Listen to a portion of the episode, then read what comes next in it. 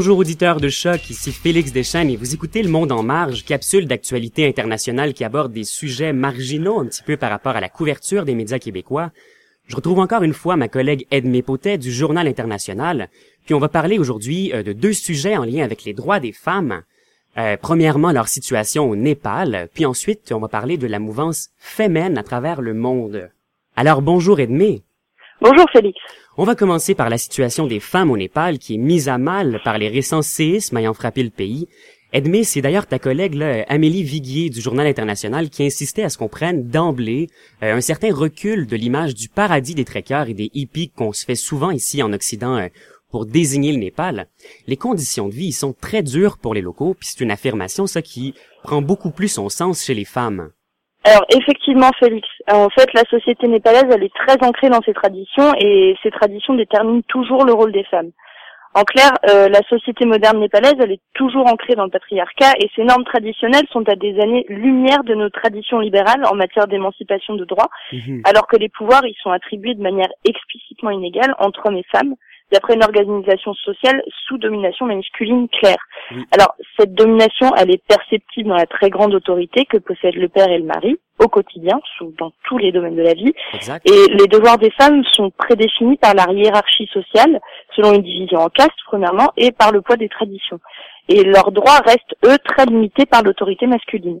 D'ailleurs, Edmé, un des exemples les plus probants de ces droits limités, euh, c'est sans doute l'attribution de la citoyenneté aux femmes.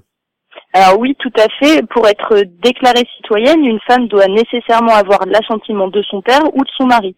Donc ça veut dire que si une femme elle est orpheline ou elle n'est pas mariée, elle ne jouit d'aucune reconnaissance civile à elle toute seule. Hmm. Et puis les femmes sont victimes de rejet sur la base de l'impureté de la condition féminine. Donc par exemple, elles sont exclues de leur cercle familial lors de leur menstruation ou après avoir accouché. Wow, ça c'est quelque chose. Puis disons qu'il y a matière à outrer euh, beaucoup euh, d'entre nous qui sommes dans la tradition occidentale. Euh, ben, il faut Oui. dire, il faut dire aussi, Edmé, que euh, le Népal là, vit globalement une situation de précarité qui est très importante. Oui, alors absolument. En fait, le quart de la population vit en dessous du seuil de pauvreté. Hmm. Et euh, l'indice de développement humain du Népal se situe au 157e rang sur 187 pays. Donc c'est le pays parmi les pays les plus pauvres au monde et il est dépendant de l'aide internationale pour subvenir aux besoins de sa population. Alors naturellement, il peine à instaurer un climat politico-économique stable puisque la faiblesse de l'économie népalaise s'accompagne d'une carence en matière de stabilité politique et puis il a été affaibli par une guerre civile de 10 ans et se trouve toujours en phase de normalisation politique. La normalisation politique, oui, et en marge de la politique, euh, dans la société, euh, il y a des croyances qui occupent une place très importante, non? Alors tout à fait. En fait, il y en a beaucoup encore au Népal qui croient à la magie Hmm. et toute femme qui est soupçonnée d'être une sorcière est condamnée à mourir par le feu ou par les coups. Wow. Euh, en fait, euh, on peut dire que les femmes, elles subissent des violences de toutes parts. Elles sont considérées comme inférieures, elles n'ont aucun droit légal sans leur mari ou sans leurs parents, elles n'ont aucune responsabilité. Et donc, quand on n'a aucun droit, c'est qu'on est considéré comme un objet. Donc, elles sont objets sexuels, elles sont objets défouloirs, elles sont objets médicaux. Mhm. Pour dire, en fait, très peu de femmes sont alphabétisées et la pression des traditions fait qu'elles ne vont pas demander de l'aide. Quand bien même un service policier réservé aux violences faites aux femmes a été mis en place, elles ne- n'osent pas aller les voir. Et depuis 2010, la première cause de mortalité chez les Népalaises entre 15 et 49 ans, c'est le suicide, parce Wow. que les contraintes quotidiennes et les obligations morales, elles sont beaucoup trop lourdes Mhm. et elles n'ont pas la main sur leur propre vie. Ouais, c'est ça. C'est au stade d'objet, j'imagine qu'elles n'ont pas exactement la, main sur leur propre vie. Donc maintenant qu'on a clarifié le contexte de précarité là, dans lequel le pays évolue depuis plusieurs années, on retourne sur les récents événements qui n'ont pas du tout aidé la situation des femmes. Donc on parle des séismes du 25 avril et du 12 mai dernier qui ont incité les Népalais à tenter là, par tous les moyens, tant bien que mal, d'assurer leur survie. Puis ça, ça a donné lieu à des atrocités pour les femmes. Oui, tout à fait. Alors, il faut aussi parler de la naissance de réseaux de trafic d'organes et de prostitution qui ciblent bah, les femmes vulnérables dont la précarité, l'insécurité ou l'isolement ont été exacerbés par la catastrophe. Mhm. Et donc, selon Stéphanie Sell, qui est directrice de l'ONG française Planète Enfant, entre 10 000 et 15 000 femmes sont vendues ou enlevées pour nourrir le trafic. Le principal but des ONG là-bas en ce moment, c'est justement de mettre ces femmes en sécurité. Et les ONG sont épaulées par la police et par les agences de sécurité là-bas.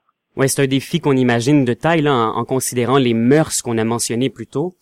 Euh, merci beaucoup Edmé, puis on se retrouve après euh, cette courte pause musicale.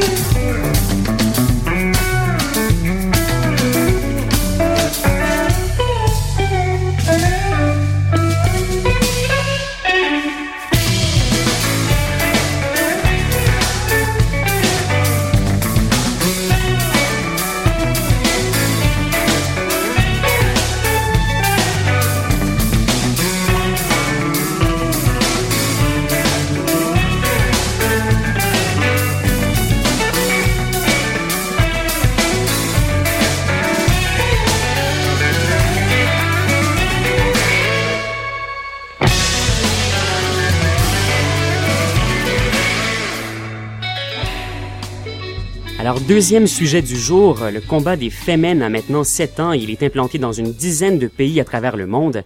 On a d'ailleurs pu voir de notre côté de l'Atlantique, ici au Québec, leur dernière action au Grand Prix de Formule 1 à Montréal. Ça, ça a fait beaucoup jaser. Donc, c'est pas un sujet qui est complètement marginal, mais quand même, bien peu de nous connaissent le mouvement au-delà de ses coups d'éclat. Là, je parle pour moi surtout. Euh, il y a l'article, par contre, de euh, Laurine Benjibria sur le site du Journal International, qui est particulièrement intéressant pour clarifier les idées derrière les actions. Donc pour Femen, alors qu'à ses débuts, le mouvement a eu droit à euh, beaucoup de sympathie, il suscite aujourd'hui quand même un appui de plus en plus mitigé, Edmé. Oui, alors pour rappel, les Femen, c'est au départ un mouvement ukrainien qui a été créé par trois Ukrainiennes parce qu'elles voulaient combattre le patriarcat et améliorer la condition des femmes dans leur pays. Alors, sept ans après où on en est, on en est que le mouvement a pris de l'ampleur et est implanté dans une dizaine de pays. Tout le monde connaît leurs moyens de communication. Je vais pas faire un rappel là-dessus. Je mhm. rappellerai juste les combats qu'elles mènent dans les grandes lignes. Il y a la lutte contre la corruption, contre la prostitution, contre l'influence des religions, la lutte pour les droits des femmes, bien évidemment. Et leur message est censé être universel, mais les récentes manifestations de certains groupes semblent tirer plutôt vers l'intolérance, en fait. Oui, puis donc c'est vrai que les droits de la femme, comme les droits de l'homme, ont, ont, une visée, une portée universelle. Mais certains des femmes ont des idées arrêtées là, par rapport à, des sujets bien précis, bien spécifiques. Oui, et notamment en fait sur la question de la femme dans les pays de culture arabe, hmm. il y a beaucoup de débats autour des quelques actions que les femmes ont organisées, notamment en Tunisie en mai 2013, où trois militantes avaient manifesté seins nus pour la libération d'une autre militante emprisonnée. Mhm. Alors, le fait de se dénuder, ça fonctionne dans nos pays occidentaux parce qu'on a une culture de la nudité, parce que la femme chez nous, elle est érigée au rang d'image, souvent sexuelle et très souvent nue. Donc ça nous choque pas plus que ça.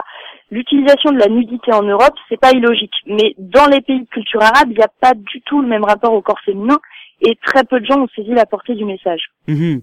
Et par rapport à cette limitation là avec les autres pays, euh, je pense qu'il y a une des membres fondatrices euh, en Ukraine qui s'appelle Ina Chevchenko qui avait dit euh, que les femmes ben ne devaient pas adapter leur discours où le mouvement s'est implanté, puisqu'elle, Chevchenko, prétend que leur message, ben, il est universel justement. Alors oui, elle a dit ça dans un entretien pour 20 minutes, mais il y a quand même une différence entre le message et la manière de le dire. Comme il y a différentes langues, il y a différentes manières de véhiculer une idée. Mhm. Et le reproche qu'on fait aux femmes en ce moment, c'est justement de ne pas adapter leurs moyens de communication aux différentes cultures. Oui. Alors, il y a certes des combats à mener pour la condition des femmes dans les pays de culture arabe, mhm. mais le discours occidental n'a pas de prise là-bas et même dessert plutôt la cause.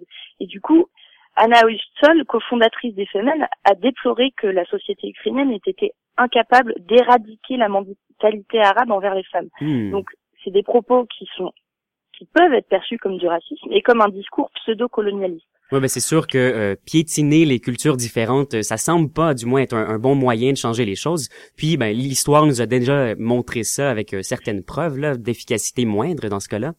Mais au final, Edmé, euh, qu'est-ce que causent leurs actions à Femen en Occident? Est-ce que ça ça permet, pardon, de d'attiser le débat puis de mettre le doigt sur des questions euh, dont on parlerait pas habituellement?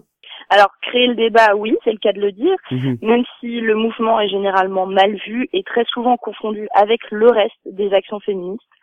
En fait, les semaines font partie du sextrémisme, donc c'est combattent l'objectification du corps des femmes par le corps des femmes et assument les conséquences de leurs actions. Mhm. Beaucoup se font emprisonner, maltraiter, insulter, voire expulser du pays. Et dans ce sens-là, leur but est atteint puisque chacune de leurs actions est médiatisée. Donc non seulement le groupe en lui-même est médiatisé, mais aussi les actions qu'elles dénoncent, comme des lois par exemple dont l'adoption aurait pu passer inaperçue sans leur intervention. Mhm. Donc le débat est là, c'est et les moyens qu'elles utilisent ont déjà fait leur preuve en Occident.